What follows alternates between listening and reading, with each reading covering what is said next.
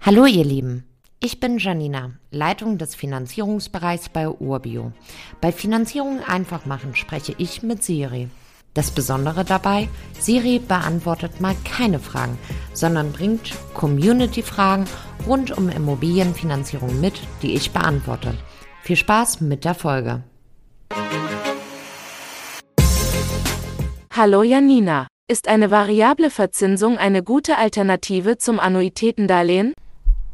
Hey Siri, tja, das ist gerade die Frage, die so viele unserer Kundinnen und Kunden beschäftigt.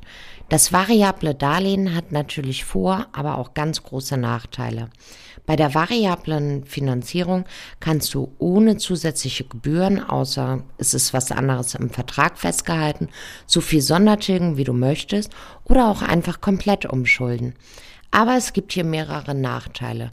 Viele Banken finanzieren variabel gar nicht und wenn, dann nur, wenn die Bonität oder deine Situation es zulässt.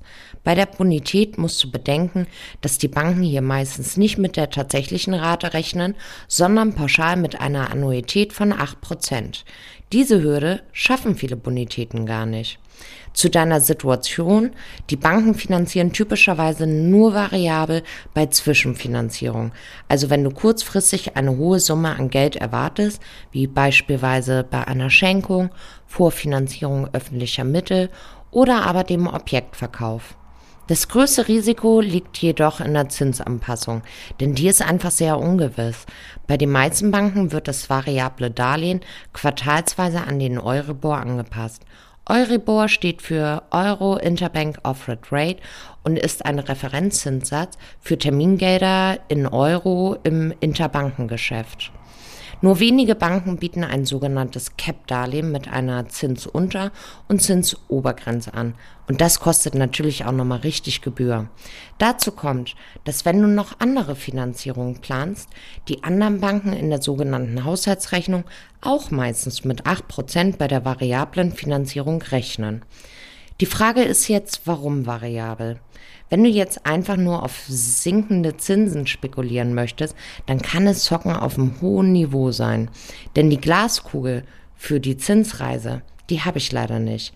Wenn wir heute mal schauen, dann haben wir, wenn wir uns 20 Jahre Kredithistorie anschauen, immer noch niedrige Zinsen. Wenn du den Fokus nur auf die Zeit 2019 bis 2022 legst, sind die Zinsen aktuell natürlich wiederum vergleichsweise hoch. Also Serie. Variable Zinsen können in einigen Fällen eine gute Sache sein. Um allerdings nur auf bessere Zinsen zu spekulieren, empfehle ich diese Darlehensvariante nicht unbedingt. Danke, Janina. Bald habe ich sicher weitere Fragen an dich. Gerne, Siri. Wenn auch du Fragen rund um Immobilienfinanzierung hast, schreib einfach an podcast.urbio.com. Dann bekommt ihr in einer der nächsten Episoden eure Antwort. Damit ihr keine Folge verpasst, solltet ihr unserem Podcast folgen. Und wenn es euch gefallen hat, freuen wir uns über eine positive Bewertung. Bis zum nächsten Mal.